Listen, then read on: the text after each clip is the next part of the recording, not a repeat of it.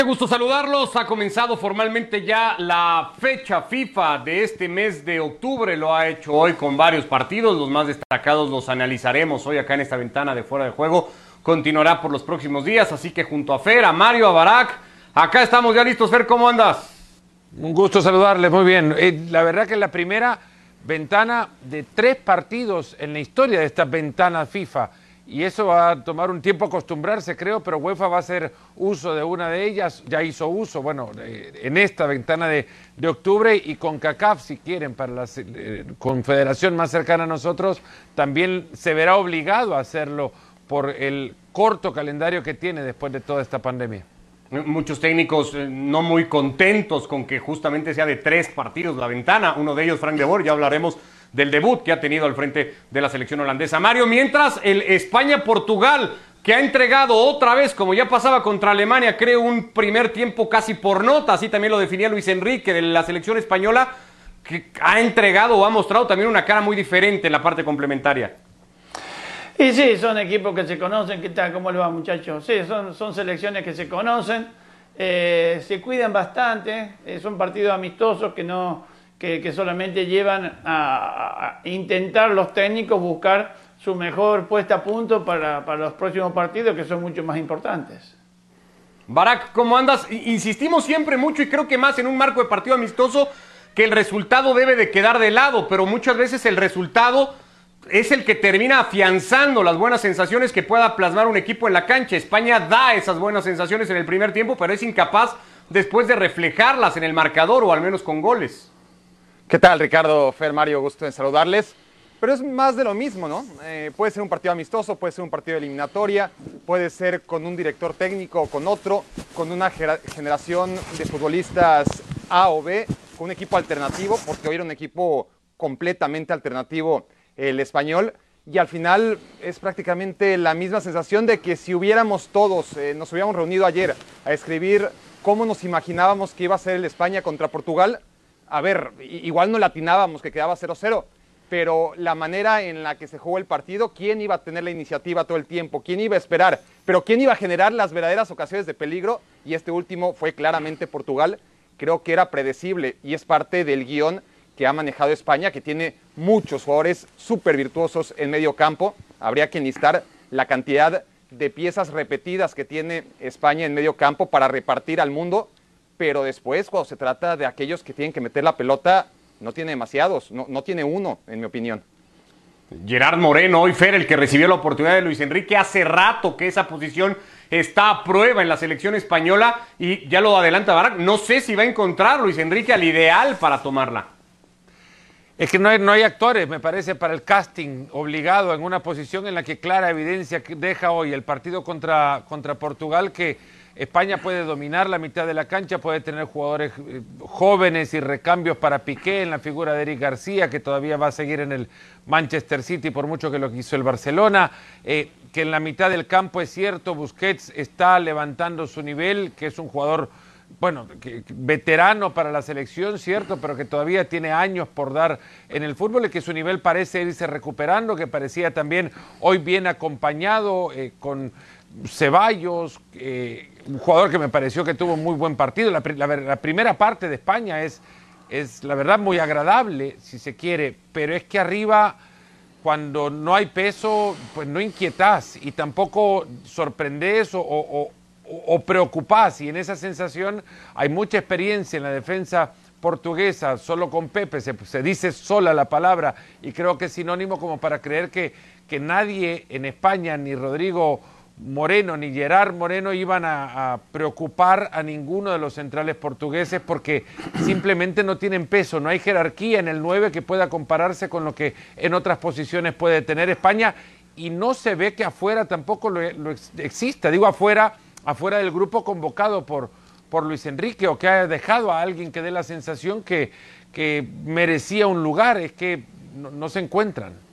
Sí, podríamos pensar en Fati, que ha decidido reservarlo Luis Enrique para los partidos que sí contarán de la Liga de Naciones. Eh, Mario habló también el asturiano de una pena, decía cuando se refería al empate a cero. No sé si también más que pena le debería de quedar preocupación, porque aquí estamos coincidiendo todos que a España, más allá de dominar partidos, hacer goles le va a costar siempre. Está claro que sí, pero no lo puede decir. Yo creo que es demasiado cauto para decir esas cosas. Él sabe que a lo mejor el, el talón de aquí, de la selección española, hoy en día es ese delantero goleador que tienen todas las selecciones y, España, como dicen los muchachos, no lo tiene. Yo no sé dónde lo va a encontrar. Posiblemente, a lo mejor en, un en una segunda división, porque en la primera eh, está, está bastante complicado la cosa. De cualquier manera, sabemos que España, eh, teniendo la pelota, los mediocampistas son llegadores, pero claro, si te falta ese, eh, ese hombre con olfato a gol, por más que tenga la pelota en 90 minutos, nadie te va a hacer goles. Eh, Del lado del otro equipo, Fer, con, con el de Fernando Santos, ya coincidíamos eh, desde hace rato que esta Portugal parece mejor que la que ya ganó la última Eurocopa. Le ha costado hoy, pero ha, ha demostrado cuando cambia en el segundo tiempo que es un equipo con mucha pegada y que le puede hacer frente, bueno, a, a selecciones del tamaño de la que hoy tenía, ¿no? Delante. Sí, pero vo- volvemos a que también Portugal es eh, mucho más eh, por sus jugadores que por su juego. Eh, Fernando Santos tiene una idea con la cual llegó a Portugal o llevó a la selección lusitana a consagrarse en, la Eurocopa, a la cual le cuesta también eh, acomodarse él a los jugadores que le podrían dar otro estilo de juego. A, la, selección portuguesa le cambia el rostro una vez y entra William Carvalho en la mitad, Diogo Jota, pero por metros nada más hacia adelante del campo. No hay mucho más que, que Portugal llegue a hacer. Bueno, es cierto, también los dos travesaños que en el segundo tiempo terminan por salvar a Kepa. eh, un remate maravilloso de Renato Sánchez, uno de esos a servicio de Cristiano Ronaldo. Es quizás con la compañía de William Carvalho que Cristiano también entra con, eh, empieza a despertar ya en la segunda mitad y se ve lo mejor de- del, del goleador portugués. Pero a mí no fue por mucho que me, que me convenza Portugal haya mejorado en el segundo tiempo, más que por, por la individualidad de esta que te digo, que encontrarse con un William Carvalho que es capaz de cubrir mucho más metros en la mitad de la cancha que quien, que quien lo estaba haciendo en la primera mitad. eh, eh, por eso creo Portugal llega a modificar un poco su, su forma de juego. Pero tampoco me pasa que, que, por entender o ver a este equipo por el lado de la brillantez. Eh, en los dos quedaba clarísimo que esto era un amistoso. Eso lo- los dos lo dejaron en evidencia y los dos lo qui- quisieron que se viera así.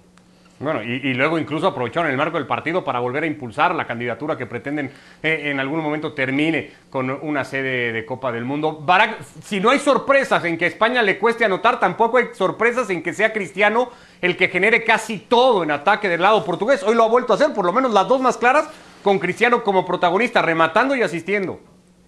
Sí, también hay que tomar en cuenta que al ser este un partido no solo amistoso, sino con muy poca gente, eh, muchas veces lo que te impulsa a dar un poco más en un partido amistoso es eso, ¿no? Sobre todo si juegas en casa con estadio lleno, con, gente ilusionada, mal que bien te transmite y, tú como futbolista creo que puedes eh, dar más espectáculo eh, en este sentido. Hoy, dentro de todos los agravantes, además de ser un partido amistoso, además de que analizar este encuentro por las alineaciones que presentan ambos equipos es como, como analizar de cara a la Premier League un partido de Carabao Cup, ¿no? Eh, En realidad es muy distinto lo que puede presentar un equipo y otro. En el caso de Portugal, a ver, de, de inicio no estaba Joao Félix, entró después, falló una clarísima además, o sea, a- además de las dos del travesaño que menciona Fer, esa última Joao Félix nos habla de que con todo, eh, siendo Portugal dominado durante los 90 minutos, si hablamos de las tres aproximaciones más importantes de gol del partido, las tres fueron portuguesas. Y eso es Portugal, no, no es nada nuevo. Entonces, Bueno, la de respecto a Olmo, Cristiano ¿no? A servicio de Traoré en su debut también, por cierto, de Adama. También es verdad, esa descolgada de Traoré por, por derecha también podríamos incluirla. Pero bueno, lo, lo de Portugal, hoy en el inicio decíamos, ya después entró Bernardo, eh, Bruno no entró nunca, Joao Félix entró al final.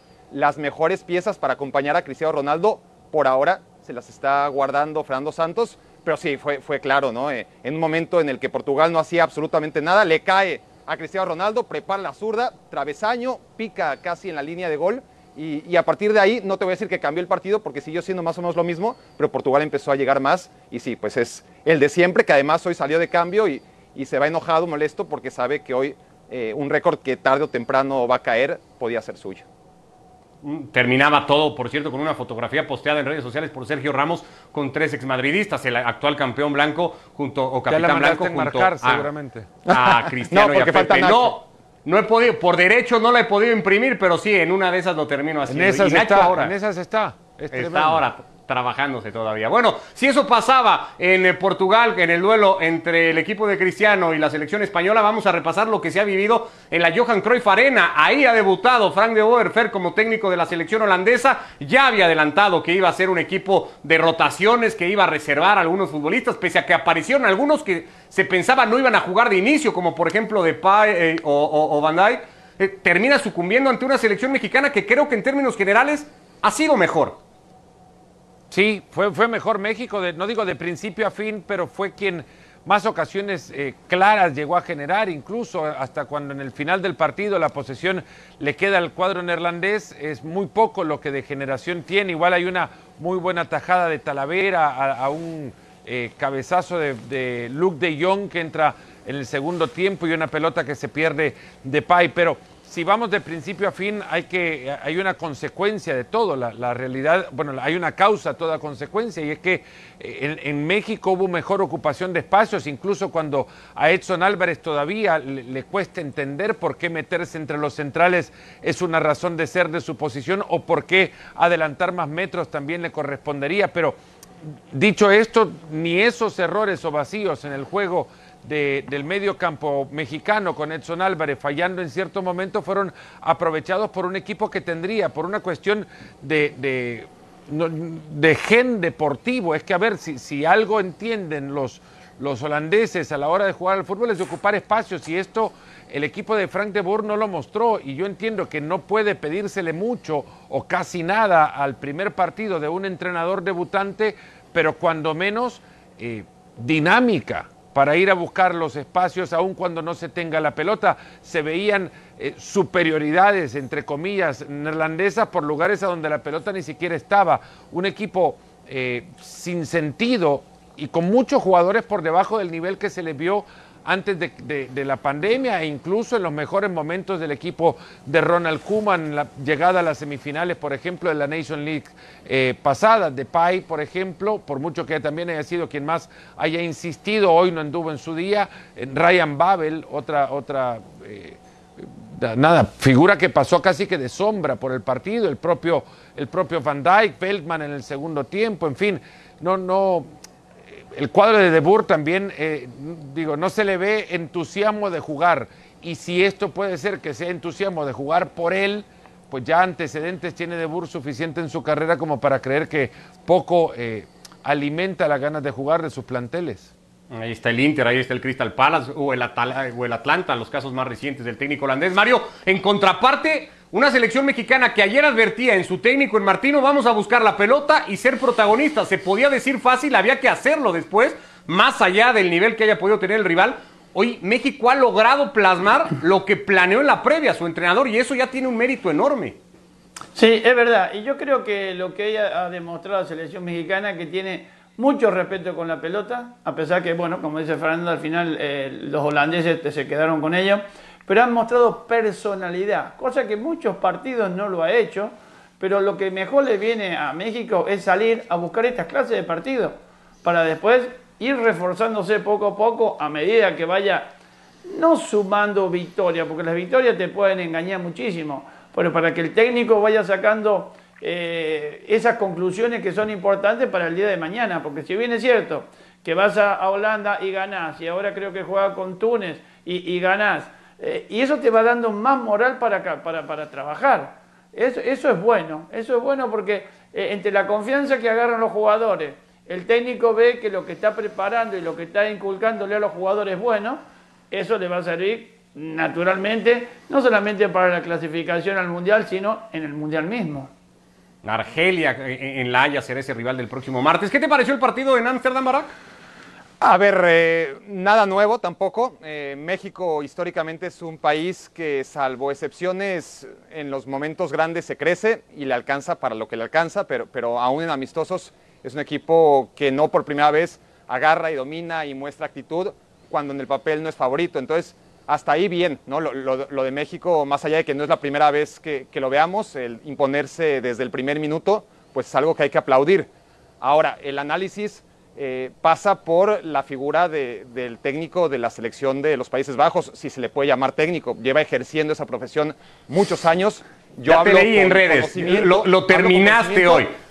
desde, a ver, es que yo sigo a sus equipos desde que dirigí al Ajax y cuando se lee el palmarés, sí dice, ah, bueno, es que... Rebautizaste al ganó cuatro país en, títulos. en redes sociales. ganó cuatro títulos con el Ajax, ¿no? Ha- Hace muchísimo tiempo.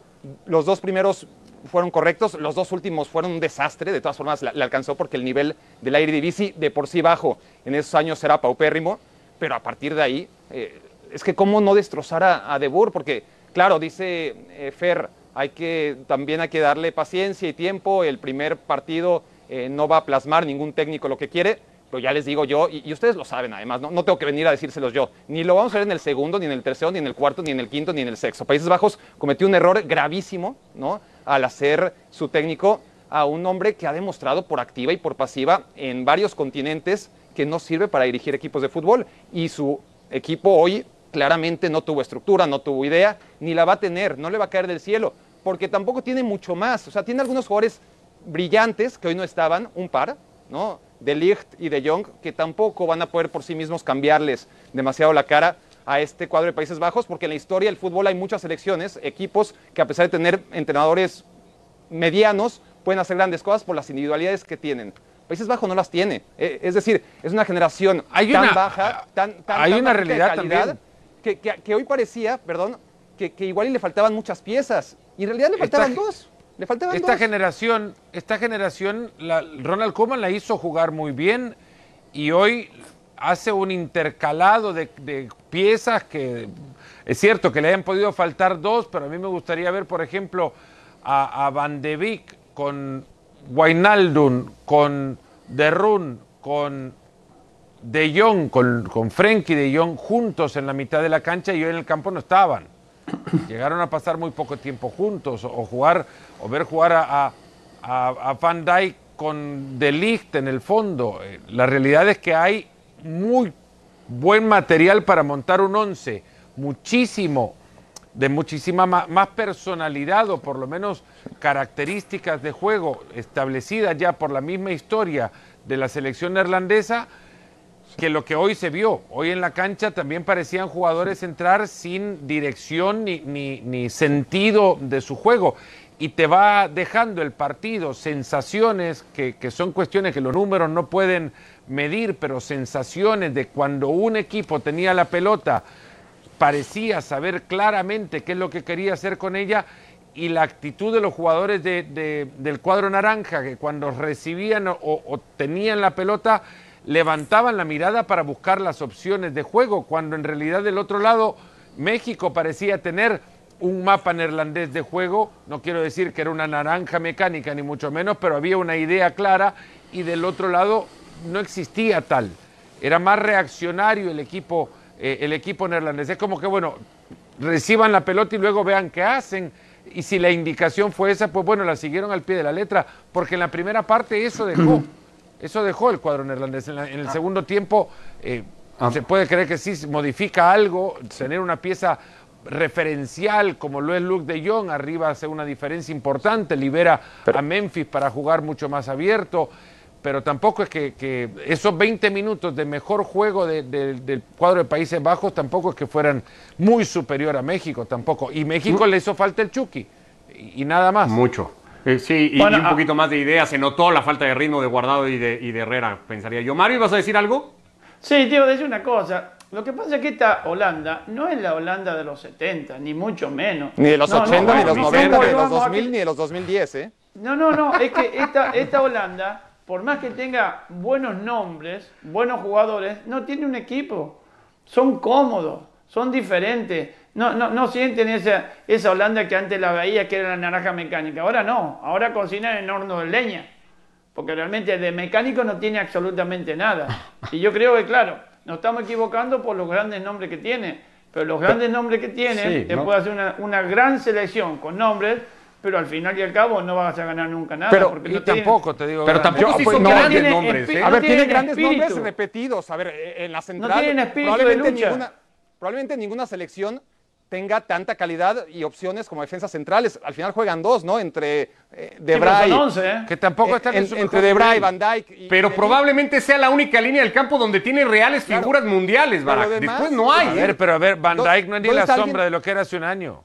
Bueno, pero sea, pero el pero nombre ¿quién lo puede tiene, digamos, ¿no? El equipo? ¿Quién se estatus. parece mínimamente a No, nadie. ¿Quién se parece Nadie, mínimamente nadie, nadie, nadie. a Van Persie, a Schneider? Nadie. No estamos hablando Nadie. ni siquiera de, de la época dorada de los Países Bajos, estamos hablando de la última en la que más o menos tenía referentes que aún cuando el equipo no jugara nada, porque hay muchas veces Bueno, no que los equipos la- con buenos técnicos y con malos técnicos uno. no juegan a nada, pero cuando tienes un técnico con el que no vas a jugar nunca nada, necesitas por lo menos un Robben, un Ahí Schneider, ir- un pero Van tampoco, Persie. No tiene nada de eso. le vas a echar la culpa todo al técnico.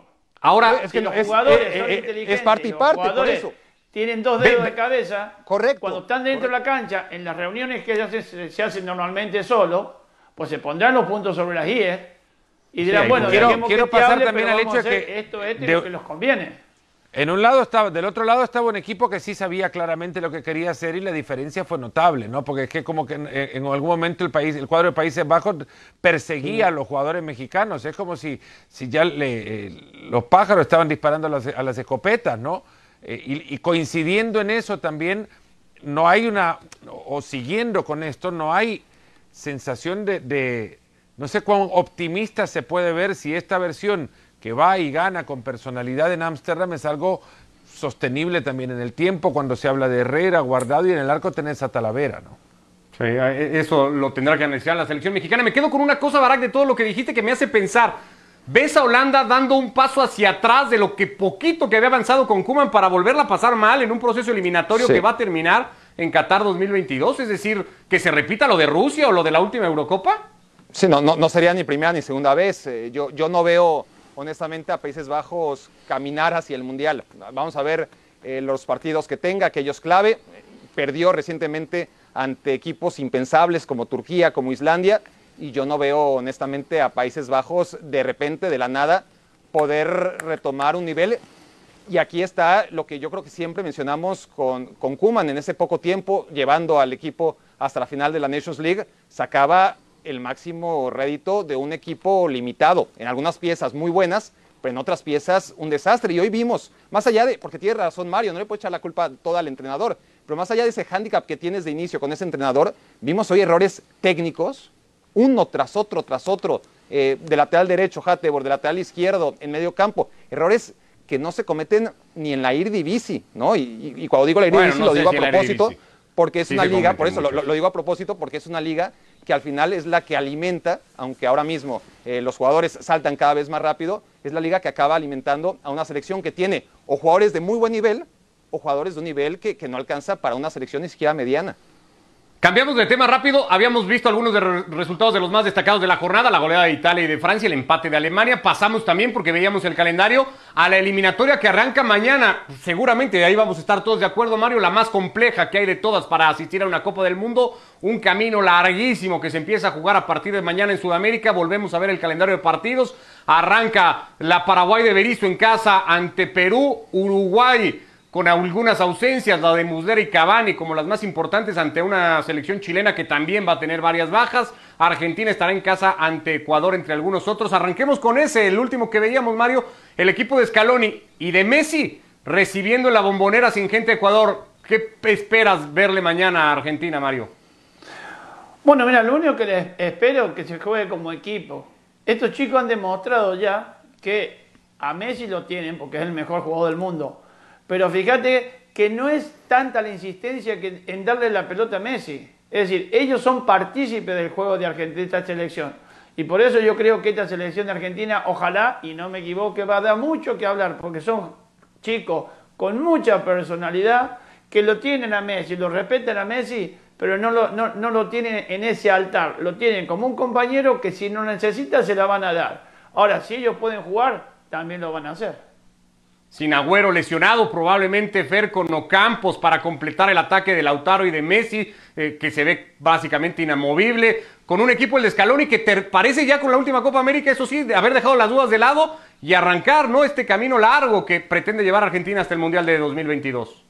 Hay que hacer un repaso también y recordar lo que era esta selección antes de todo esto y, y la selección que terminó el 2019, por ejemplo, encontrando una personalidad, una identidad más que personalidad, una identidad de juego eh, y, y pequeñas sociedades. Lo bien que actuó Paredes con la selección argentina, instalándose como, como baluarte o pilar prototipo de caudillo, si se quiere, es una exageración, pero al menos lo de prototipo le puede quedar bien, una construcción de una figura que, que tenga peso en la mitad del campo el trabajo de Rodrigo de Paul, por ejemplo, y su, capacidad de asociarse casi con desparpajo, desatendiendo la autoridad o la jerarquía, pasar de largo de Messi si se quiere y llevar en la pelota y no entregarla ya complicada.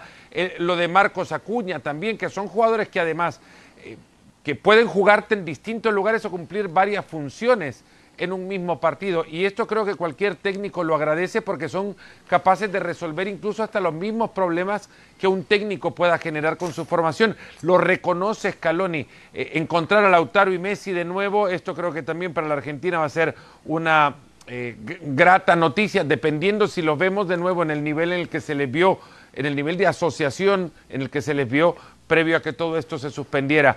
Argentina eh, terminó con buena nota, encontró también que Scaloni era en el camino mejor técnico de lo que se creía y se fue ganando respeto. Pero todo esto comienza ya a jugarse cuando son tres puntos los que están sobre, sobre el tapete de ese estadio y enfrente un cuadro ecuatoriano con Gustavo Alfaro que podrá conocer a la selección argentina pero poco conoce a sus jugadores y le falta una pieza fundamental que es Cristian Novoa que por, por temas de, de logística de viaje no llegó a tiempo para poder hacer la expedición con sus compañeros eh, al, eh, a, a Buenos Aires. Ecuador con las incógnitas de siempre, pero con la certeza, eso sí, que, que llegan a enfrentar a una mejor colección de jugadores. Como, como, hayan sido las cosas, Barak, en medio de todas esas críticas que había en el camino de Scaloni como técnico de Argentina, fue encontrando alternativas a un equipo que parecía ser Di María, Messi, Higuaín, en su momento Agüero, que se hablaba de grandes nombres, pero sobre todo de medio campo hacia adelante, que no terminaba encontrando resultados. Bueno, tan encontró alternativas Scaloni que hasta en el arco hoy las podría tener para un eterno o, inamovible que parecía Franco Armani, hoy hasta en eso tiene eh, posibilidad de rotar Scaloni. Sí, bueno, ¿cu ¿cuánto tiempo no duró antes de Armani Chiquito Romero? que jugaba más minutos en la selección argentina que en sus clubes. Y, en sus y vaya clubes, que cambió de clubes antes de llegar al Manchester United, ¿no? Como, como ejemplo de, sí, de, de, lo que era la selección argentina. Y claro, a Scaloni se le veía con lupa porque no podía tener un beneficio de la duda ni por su, por su trayectoria anterior, que era eh, desconocida, ni por la trayectoria de los técnicos anteriores, muchos con renombre, muchos con experiencia, otros con no tanta, y que nadie daba con la pista para poder empezar a generar algo, a construir algo más allá de que no olvidemos, sí, Argentina con Sabela llegó a una final del Mundial, después llegó a dos finales de Copa América, pero a partir de ahí fue la nada absoluta. Eh, acaba muy bien, son sensaciones de hace un año, eh, eso es también hay, hay, que enfriarlo un poco, es lo último que vimos de la selección argentina. Eh, mencionamos muchos nombres, eh, porque sí, Argentina brilla con Lautaro tremendamente, preguntan Araujo si no, en aquel partido contra la selección mexicana, luego destroza Argentina, Ecuador, un año casi. le gana, viene a Brasil, empata con Alemania, juega muy bien esos partidos amistosos. Hemos mencionado muchos nombres, escuché hablar de muchos apellidos y no, y yo entiendo por qué no, del que es para mí el segundo mejor futbolista argentino de los últimos tiempos, que es el Papu Gómez. Ahora, ¿cómo va a ser Scaloni para que jueguen Papu Gómez y Lionel Messi? ¿Eso se puede hacer? ¿Es viable? Lo, lo, lo veo complicado, ¿no? Que jueguen ambos y no se pisen pero sería maravilloso encontrar una solución. Hace seis años el momento, que Papu Gómez no es convocado a la selección argentina. El, el, el, momento en el que se encuentra Papu Gómez, la verdad es para usarlo en el equipo que sea. Sí, sí, sería difícil imaginar que no terminara arrancando. Así va a arrancar, lo que sí es la eliminatoria, Mario, eh, el antecedente en un camino a Copa del Mundo vio a Brasil llevarse de punta y con mucha diferencia eh, eh, ese primer boleto. ¿Cómo lo ves ahora? ¿Más parejo? ¿Cómo arranca todo para la primera fecha que, que comienza mañana? Bueno, yo lo veo muy difícil para cualquiera. ¿eh? Acá yo creo que, bueno, se podría decir que hay algunas selecciones que normalmente podemos nombrar y que son las que posiblemente no puedan entrar eh, dentro de esas cuatro o cinco selecciones. Pero yo creo que no es fácil, ¿eh? no es fácil estas eliminatorias. Tenemos selecciones que a lo mejor, eh, yo qué sé, por, esas, por esas cosas que tiene el fútbol te pueden llegar a sorprender. Hay selecciones que decimos, bueno, esta, esta, esta y esta son las que pueden clasificar y después nos encontramos por el camino con, con sorpresas.